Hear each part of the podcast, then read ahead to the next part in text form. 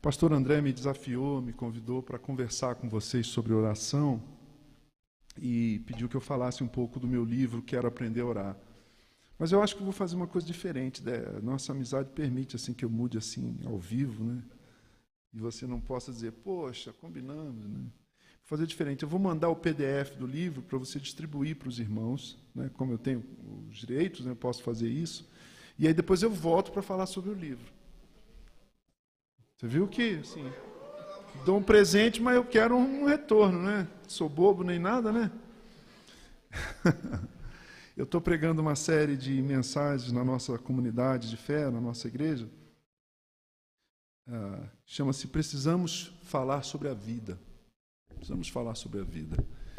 E eu falei: precisamos falar sobre perdão, precisamos falar sobre gratidão. Foi a segunda mensagem, o segundo sermão a segunda fala. A terceira foi: precisamos falar sobre oração. Domingo passado eu preguei: precisamos falar sobre ansiedade. E apesar de eu estar indo aí para o quarto ano de psicologia, eu não falei como um estudante de psicologia, eu falei como um pastor, como alguém que luta com esse treco aí chamado ansiedade também, né? Todos somos ansiosos, né? Nem todos somos depressivos, mas todos somos ansiosos. A questão é se a gente controla a nossa ansiedade ou se a nossa ansiedade nos controla. A questão é se a nossa ansiedade se confunde com falta de paciência. Sabe, você é muito impaci... você é muito ansioso, calma, né? Não come o pudim agora não, espera, né? Ou se já é um quadro clínico, né? E você precisa de terapia, precisa de medicação, precisa de ajuda médica. E foi muito bom. Eu queria partilhar um pouquinho com vocês nos próximos 30 minutos sobre o que eu conversei com a nossa igreja a respeito da oração. Ao invés de pegar um texto bíblico, como a gente aprendeu com seu professor John Stott, né, e meu à distância nos muitos livros que leio e releio com muito afeto, muita gratidão, né, o reverendo John Stott, André teve o privilégio de conhecê-lo pessoalmente e ouvi-lo em lectures, em aulas, não é, André? E normalmente a gente pega um texto bíblico, a gente acha o que aquela, aquele texto bíblico tem a dizer, aquele, aquela perícope, aquele grupo de versos bíblicos, a gente acha o coração daquela passagem bíblica e a gente traduz aquilo numa afirmação teológica, numa tese, num, em algo que as pessoas possam levar para casa, não é? E aí a gente desdobra e vai caminhando no texto, pregação expositiva. Mas eu queria, na verdade, ler alguns textos com vocês no Evangelho, nos Evangelhos. E, e, e esses textos vão fundamentar algumas características da oração de Jesus. Nós vamos aprender a orar, como meu livro chama-se Quero Aprender a Orar. Aliás, tem um livro e tem um CD chamado Quero Aprender a Orar. CD não, é álbum. Se bem que eu trouxe o meu último CD aqui, espero que você leve para casa, nem que seja para colocar na sua estante. Entendeu? Para espantar mosquito, assim, com a minha foto. Não tinha esse negócio, né? Para espantar mosquito. O que é oração? Eu tenho feito da oração ao longo dos meus 20 anos de pastorado, nesses, essas três décadas servindo a Igreja de Cristo, com a música, com a juventude, como ministro do Evangelho, como ministro das ordenanças também. É? Eu tenho procurado fazer da oração o assunto mais importante da minha vida. Mas o que é oração? O meu pastor, o pastor que me ordenou ao ministério, que fundou a comunidade de Jesus, mora hoje em Portugal, é um pastor de pastores. Né? Se você pensar em dez dos pastores mais conhecidos aí, sérios nesse país, uns sete, oito já caminharam com ele, pastor Osmar Ludovico. Né? E ele diz assim: se você quiser constranger um irmão num culto como esse, numa reunião como essa de hoje à noite, Fala assim, irmão, você aí, você aí, guitarrista aí, que tinha muito tempo que eu não via, fique de pé e fala para a gente um pouco sobre a sua vida de oração. Não, é só uma brincadeira. Ufa! Né? Você está satisfeito com a sua vida de oração, com a sua prática devocional? Nenhum de nós está. Então vamos lá, o que é oração? A gente pode pensar a oração como sendo uma conversa. E aí já é problemático, porque conversa significa só falar ou falar e ouvir. Né? Será que a gente sabe ouvir? Uma das queixas que eu mais recebo quando aconselho um casal no gabinete pastoral é assim: Pastor, minha, meu marido não me ouve, meus filhos não me escutam. Né? Para conversar, a gente tem que aprender a ouvir. A gente tem muitos cursos de oratória, mas tem poucos ou nenhum de escutatória. mas vamos lá, vamos pensar. A oração é uma conversa, mas também é um encontro. Eu não sei se é uma conversa que gera um encontro ou é um encontro que gera uma conversa. Mas mais do que uma conversa e um, e um encontro, oração também é um lugar. Um lugar onde Deus e os homens se encontram, na frase poderosa de Philip Yancey. Philip escritor americano evangélico, ele diz que oração, se oração é um lugar onde Deus e os homens se encontram, então devemos aprender sobre a oração. Oração é uma conversa, oração é um encontro, oração é uma experiência, mas oração é um lugar, um lugar onde você se encontra, onde, onde o terreno se encontra com o celestial. Ou como dizem os teólogos, onde a imanência se encontra com a transcendência, onde a finitude se encontra com o mistério de Deus, com a santidade de Deus, com a glória de Deus. Só lembrar de Isaías no capítulo 6. Ele está sozinho no templo e ele tem uma visão da santidade de Deus. Portanto, orar é tudo isso e muito mais. Orar é mudar. Uma vez perguntaram para um, um, aluno de, de Stanford, perguntou para o Albert Einstein, o grande físico Albert Einstein, disse assim: Doutor Einstein, fala um assunto Fala aí um assunto a respeito do qual a gente deveria pesquisar, que ainda não foi devidamente pesquisado. Né? E aquele aluno achou que o Einstein, o grande físico, que revolucionou, que quebrou todos os paradigmas né, antigos, anteriores, de Newton e daquele povo todo que pensava o universo de um jeito. Aí o Einstein traz a teoria da, da relatividade e muda o óculos, muda a visão, muda a compreensão todinha do universo, né, a relatividade. E o aluno estava esperando assim, ó, pesquisa os buracos negros, pesquisa sei lá o quê, né? Alguma coisa da física, da matemática, né?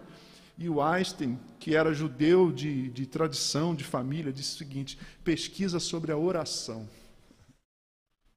Pesquise sobre a oração. Oração é tudo isso, é conversa, é encontro, é um lugar onde o homem e Deus se encontram, mas é um mistério.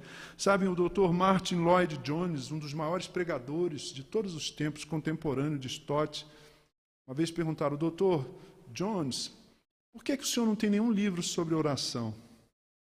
Depois que eu li isso, eu fiquei tão envergonhado do meu livrinho. Né?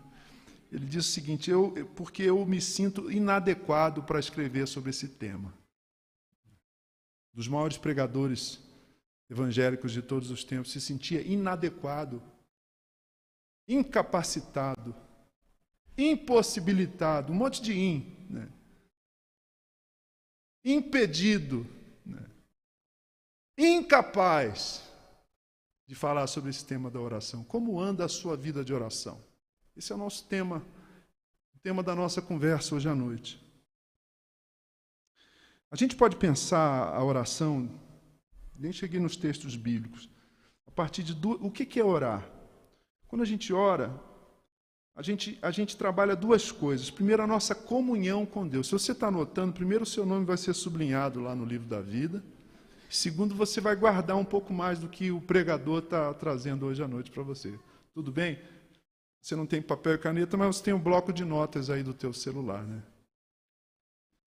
Se você fizer isso, é, eu vou ficar feliz. Mas se você não fizer, eu vou continuar feliz também. Essa é uma noite de felicidade para mim. Daqui a pouco, então, mais ainda. a gente pode pensar a oração como comunhão com Deus, como dizia um dos pais da igreja, orar é cultivar e manter amizade com Deus. Eu acho isso tão belo, tão singelo. Orar é cultivar e manter amizade com Deus. A gente cantou, foi a primeira canção de hoje à noite. Não existe nada melhor do que ser amigo de Deus. Você gostaria de cultivar aquilo que Dallas Willard, um autor que eu aprecio muito, batista, filósofo, mas um homem de oração, Dallas Willard dizia que a oração é um relacionamento conversacional com Deus. É um relacionamento mediado uma conversa. É, a gente conversa com o Pai por meio do Filho no poder do Espírito Santo. Os mais avivados aí vão dizer aleluia ou não? Né? Orar é conversar com o Pai por meio do Filho no poder do Espírito Santo. Você não conversa com o pai no, uh, porque você pode conversar com o pai. Você pode conversar com o pai porque o teu irmão mais velho, Jesus, te deu acesso ao pai e te incluiu na sua família. Então você fala ao pai, você ora ao pai, você se dirige ao pai por meio do filho, dos méritos de Jesus Cristo, no poder do Espírito Santo. Não é no teu poder, na tua força. Não é no meu poder e na minha força. Porque tem dias que eu não quero orar. Vocês já leram um livro do C.S. Lewis, escritor inglês, que, conhecido pelo seu, pela sua série As Crônicas de Nárnia? Seu filho deve conhecer As Crônicas de Nárnia. De Nárnia. Ele foi muito amigo do Tolkien, que escreveu O Senhor dos Anéis. A gente está vendo o Hobbit lá em casa. Eu e os meninos estamos maratonando o Hobbit pela segunda ou terceira vez. O Hobbit. E o C.S. Lewis escreveu um livro muito interessante que é a correspondência, cartas entre um demônio mais novo e um demônio mais velho. E aí o demônio mais velho aconselha o demônio mais novo como é que ele faz para afastar os crentes de Deus. Porque eu não sei se você sabe, mas a gente vive numa batalha espiritual. Né? A nossa luta não é contra carne e sangue, diz Paulo aos Efésios, mas contra os principados e potestades nas regiões celestiais os dominadores desse mundo tenebroso. E aí o demônio mais velho diz assim para o mais novo: Olha, não tente convencer aos, aos, crentes que o nosso inimigo, ele chama Deus de nosso inimigo, né? Que o nosso inimigo não vai atender às suas orações, porque eles sabem que Deus atende às suas orações. Mas tente, procure convencê-los, procure convencê-los a orar somente quando eles tiverem vontade. Um demônio mais velho falando para um demônio mais novo. Convença os crentes que se ele ora sem vontade é hipocrisia. Deus não está ouvindo. Você não precisa ter vontade para fazer um monte de coisa, mas você faz. E essas coisas acrescentam a sua vida ou não acrescentam a sua existência? Orar é difícil. Num plano ideal, a oração não seria um dever, seria um prazer. Mas eu duvido que você sair do Morumbi, pega ali a Marginal, depois a Bandeirantes, ou se você vier por dentro pela CUPC, e aí num trânsito, seis da tarde, tudo parado, você fala assim: ai, estou louco para chegar em casa e passar uma hora de joelhos orando. Mas certamente alguns de nós pensou assim: estou louco para chegar em casa e ver Flamengo e Corinthians hoje. Né? para maratonar aquela série que eu estou vendo lá. Orar não é um prazer para a gente, infelizmente. Orar é um dever. Se você esperar a vontade para orar, você não ora. Então, orar, em primeiro lugar, precisa ser entendido como, como esse meio, esse, esse viés, esse caminho, esse método esse itinerário para termos comunhão com Deus, para cultivarmos e mantermos comunhão com Deus. Mas você não ora só para ter amizade com Deus, você ora para participar do que Deus está fazendo nesse mundo.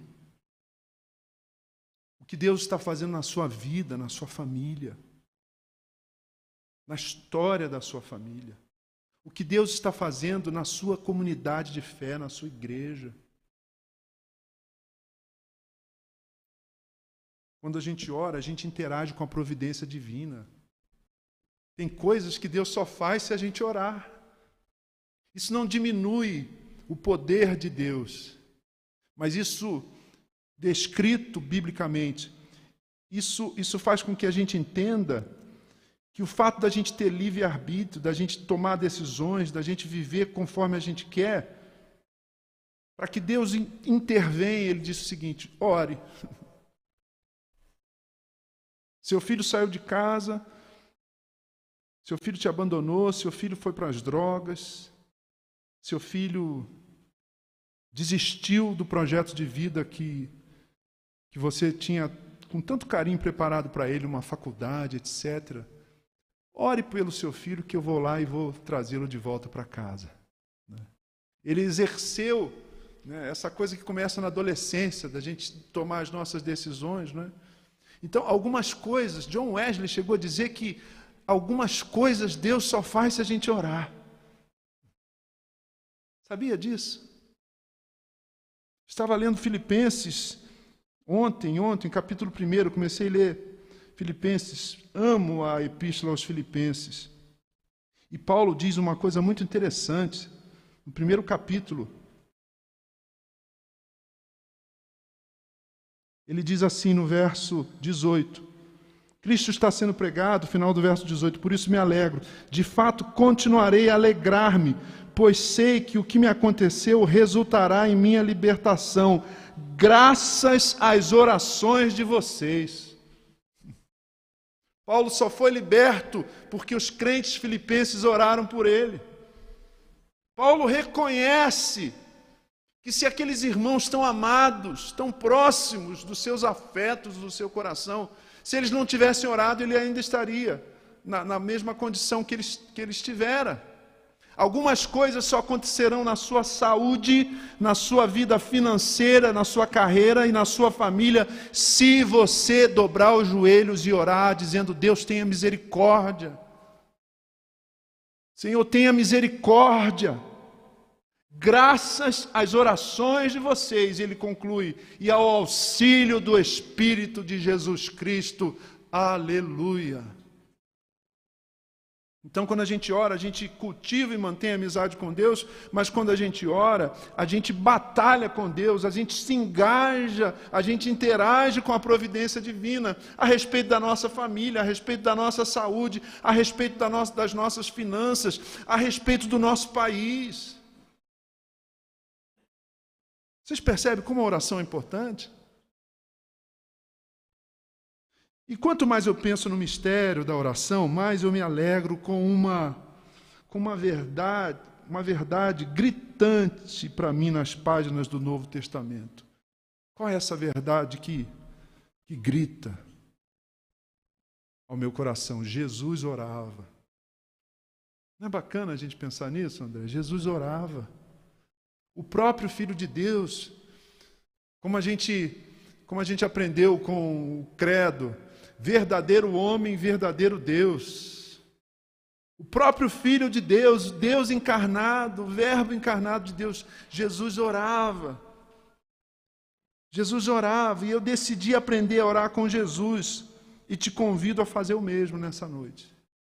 Eu vou citar eu falei sobre ansiedade, né? então, só para diminuir a sua ansiedade, são sete aspectos da oração de Jesus.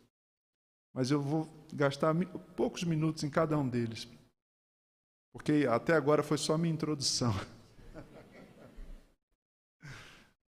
Na, na igreja da borda do campo, tinha dois meninos na primeira fila e um pastor, Valdinei, meu amigo, pregando. Ele ficou, como eu aqui, 25 minutos. Aí ele falou assim: com essa minha introdução, eu entro no assunto, aí o menino falou bem alto: Ih, rapaz, isso vai demorar.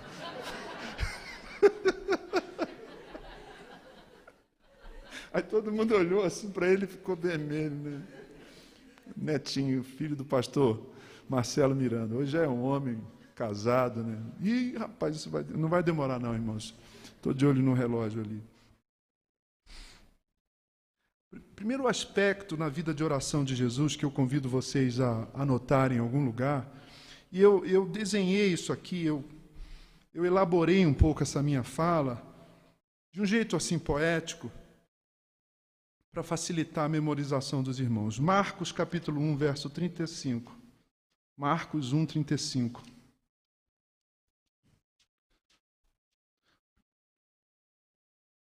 Primeira coisa que eu encontro na vida de oração de Jesus é prioridade. Prioridade. De madrugada, quando ainda estava escuro, Jesus levantou-se, saiu de casa e foi para um lugar deserto onde ficou orando. De madrugada, quando ainda estava escuro. Que horas deveriam ser?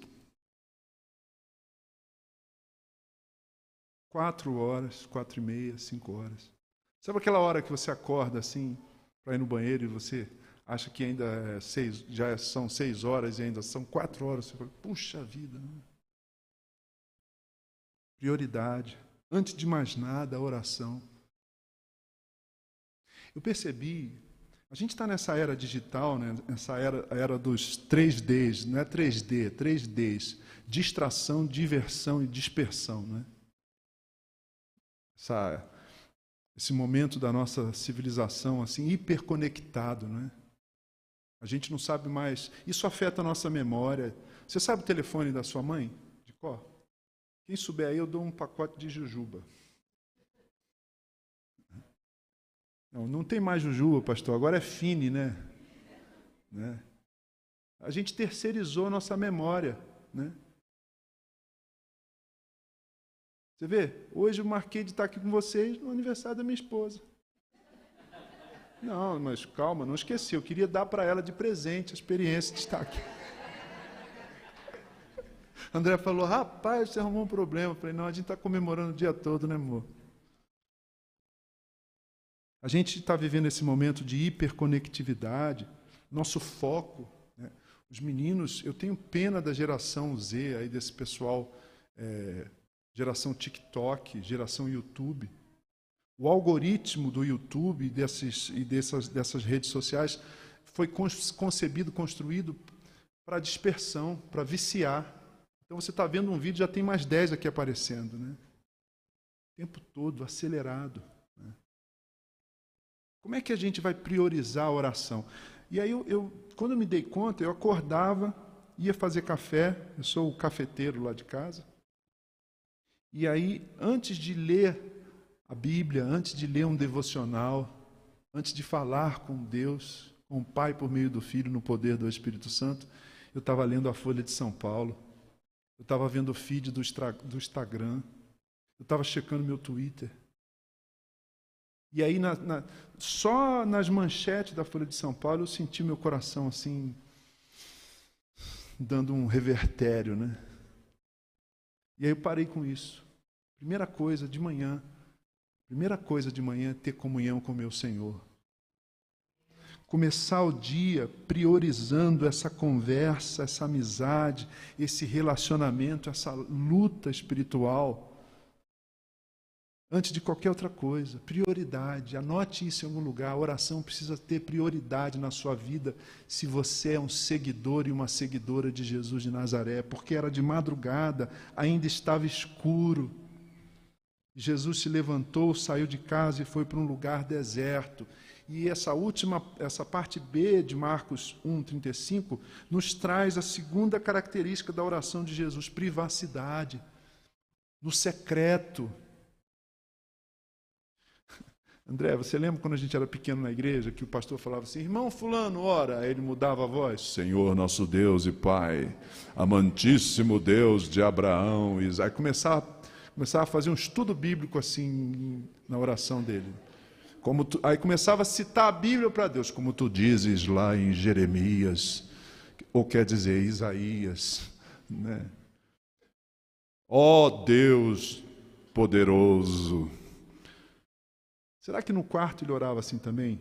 Senhor, estou aqui no meu quarto, eu e tu, ó Altíssimo. Tu sabes de todas as coisas, Jabulani. Parece o Cid Moreira, né? Desculpa a brincadeira, hein, irmãos? Não é uma coisa afetada, esquisita? Porque você não está orando para você está orando para o outro. Você, tá, você não está orando para cima, você está orando para o lado. Né? Você está orando para o lado. Jesus condena, Jesus denuncia isso, ele diz: Isso é hipocrisia. Quem ora assim são os hipócritas. Os fariseus, eles, eles jejuam e não lavam o rosto e ficam orando na rua para todo mundo ver que eles estão orando. Vejam a sua santidade, veja a nossa santidade. Você, quando orar, fecha a porta do teu quarto, porque teu pai que te vê em secreto te recompensará. É entre você e o pai. Então, prioridade. Segundo, privacidade. A gente ora comunitariamente, a gente ora. Mas essa é uma oração aqui do tipo 2. Ou seja, a gente se engaja no reino, a gente intercede, é ou não é? A gente ora por cura, a gente ora por salvação, a gente ouve os pedidos. Essa é a oração do tipo 2, mas a oração do tipo 1, um, comunhão com Deus, é no privado, é no quarto secreto. É entre você e Deus, é entre mim e Deus. Tem que ter esse, tem que ter esse, esse apego ao recolhimento para a gente construir uma amizade. Eu não posso ter um papo assim do meu coração com André na presença de mais uns dez corintianos. Né, Dé? É melhor corintiano do que vascaíno. Não é? Tem que ser nós dois tomando aquele coffee. Né? Eu acho muito maneiro. Ele fala assim: e aí, Jé, vamos tomar um coffee? E aí a gente abre o coração um para o outro no privado, no recolhimento. Tem coisa que a gente precisa fechar a porta. É igual casamento, não é? O leito sem mácula tem que fechar a porta. É, você, é entre você e Deus, ali você é você e ali Deus é Deus. Porque a gente não pode mentir quando a gente ora no nosso quarto secreto. A gente pode mentir na igreja, mas lá no quarto secreto a gente não mente. A gente tira a máscara. Ou então a gente não ora. Porque se a gente vai para o quarto secreto e fica lá, parece que está chamando o gato, você não está orando. Você tem gato, né? Estou falando tão sério, o pessoal fica rindo. Prioridade, privacidade, mas eu vejo também na vida de oração de Jesus quantidade. Está vendo como é poético? Prioridade, privacidade, quantidade. Lucas 6:12. Lucas 6:12. Num daqueles dias Jesus saiu para o monte a fim de orar e passou a noite inteira orando. Gente querida, amados e amadas, irmãs e irmãs, Jesus era o próprio Deus. E ele acordava de madrugada e ia orar. Ele se recolhia para ter privacidade na solitude desse encontro, dessa experiência amorosa, afetiva, verdadeira com o Pai. Jesus era capaz de passar a noite inteira orando. Lembra no Getsemane, os discípulos estão com ele, ele fala assim: venham orar aqui comigo. Aí, quando ele volta, está todo mundo. É.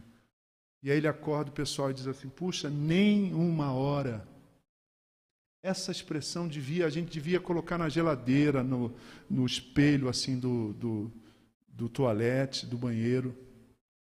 Sei lá, pela, espalhar pela casa.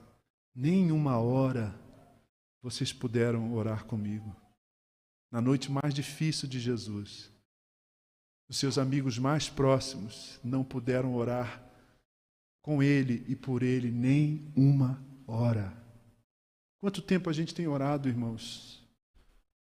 por aqueles que a gente ama, nem uma hora. Quanto tempo a gente tem orado pela nossa igreja? Nem uma hora. E eu não estou aqui apontando o dedo para vocês, eu estou confessando a nossa luta.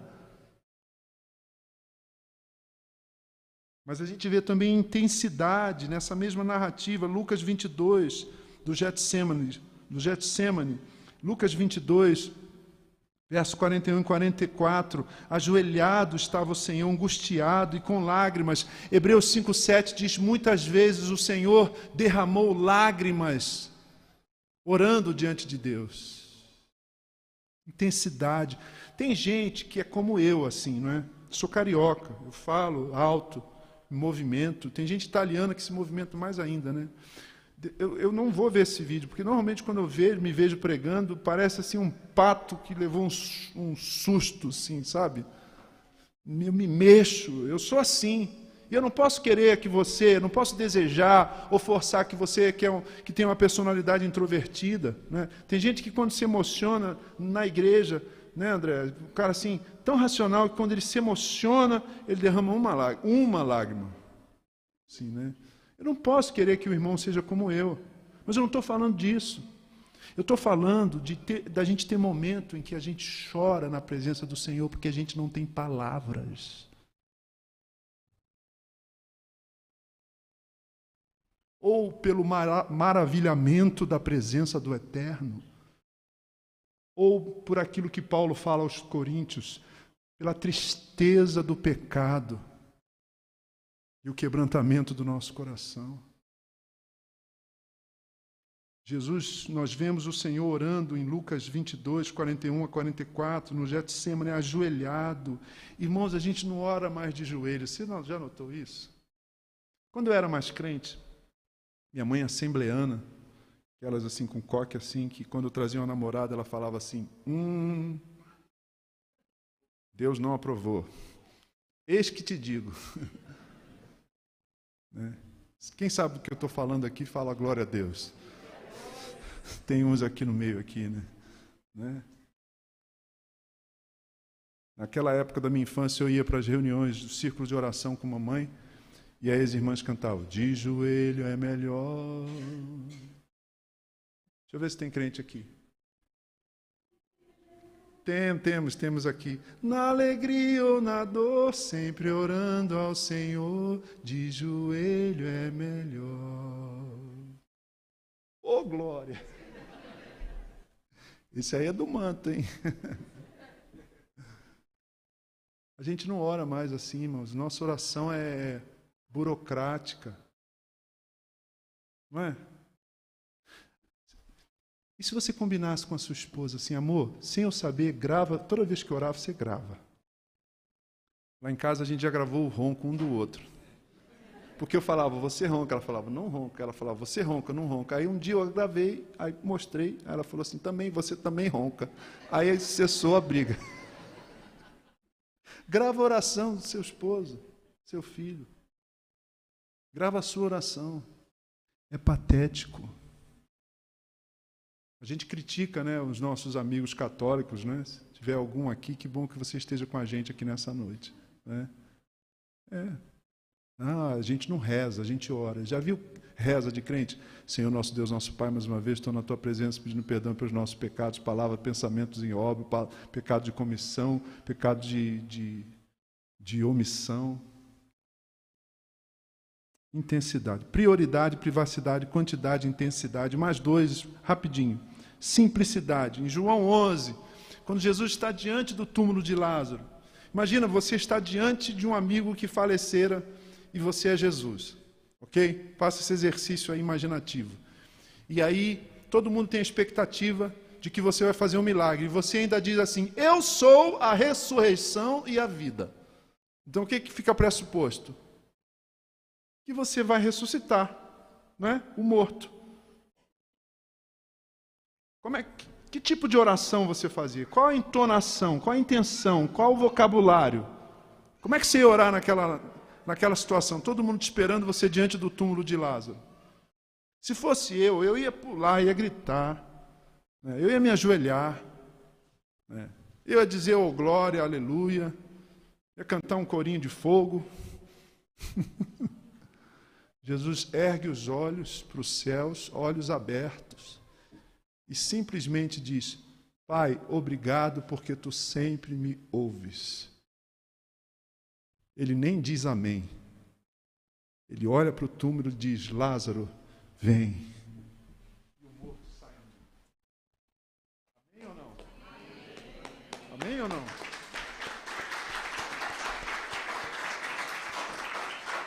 Simples, simples, oração de uma frase. Pai, Obrigado porque tu me ouves. Isso é intimidade, não é?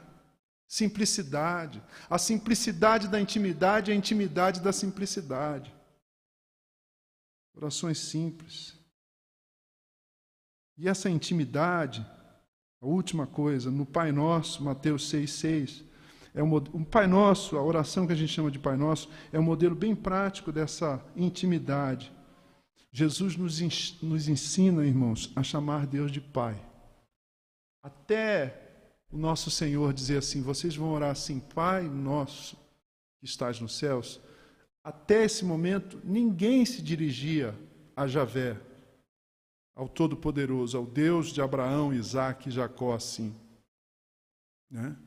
Era El Shaddai, Jeová Jiré, né? o Deus dos exércitos de Israel. Né? Deus distante, poderoso, santo, santo, santo. E ele continua a sê-lo. Mas esse Deus Todo-Poderoso quer que nós nos, relacione, nos relacionemos com Ele como um filho se dirige a seu pai. Então a nossa oração também, além de tudo, pode ser uma oração de intimidade com Deus. Intimidade com Deus. Pai. Chame Deus de Pai. Ser cristão, dizia J.I. Packer, teólogo anglicano, puritano. Ser cristão é chamar Deus de Pai. Irmãos, orar é se relacionar com Deus como sendo seu filho amado. Porque você é um filho amado do Pai. O Jeremias diz que desde a remota antiguidade o Senhor te amou e com misericórdia ele te atraiu para ele. Com laços de amor e cordas de misericórdia o Senhor te atraiu para ele. E, e Isaías vai dizer assim: o Senhor usando Isaías, a instrumentalidade do profeta Isaías, profeta, poeta, Isaías é estupendo, né? Ele diz assim: Eu gravei o seu nome nas palmas das minhas mãos. Nosso nome está tatuado nas palmas da, das mãos do Deus que criou os céus e a terra. Irmãos, nós precisamos aprender a orar e precisamos aprender a orar com o nosso Senhor. Tudo isso a gente vê na vida de oração de Jesus. Que o Senhor te inspire a gastar tempo com Ele. E para eu não me contradizer, você veja, essas coisas todas estão misturadas, estão é, equilibradas na vida de Jesus. Às vezes ele passava a noite inteira, por vezes mas outras, ele orava de olhos abertos, uma frase. Eu sou casado com a Cinha há 24 anos. Eu sei que se ela está brava comigo só de olhar. Você também sabe, né, Dê? Melhor nem olhar para ela agora, né? Vai que tem algo aí não resolvido. Não é? Normalmente, quando a gente vai na, na casa de alguém, assim, a gente vai almoçar, e aí eu sei que o papo vai ficar longe, eu sento longe da Cinha. Porque se eu falar um negócio, ela olha para mim uma vez. Se, ela, se, se, eu não responder, ela me dá uma cutucada. Não é? E aí eu fico. Estou brincando, mas é isso, essa intimidade do relacionamento. É? Você consegue ouvir a voz do teu pai? Você consegue ouvir a voz de Deus? Que isso seja um alvo, uma busca, uma procura, um projeto, um anseio, um anelo, uma fome do meu coração e do seu coração em nome de Jesus. Precisamos orar. Precisamos orar. Você não sabe o quanto você precisa de oração. E o quanto eu preciso de oração também. Que Deus te abençoe. Amém.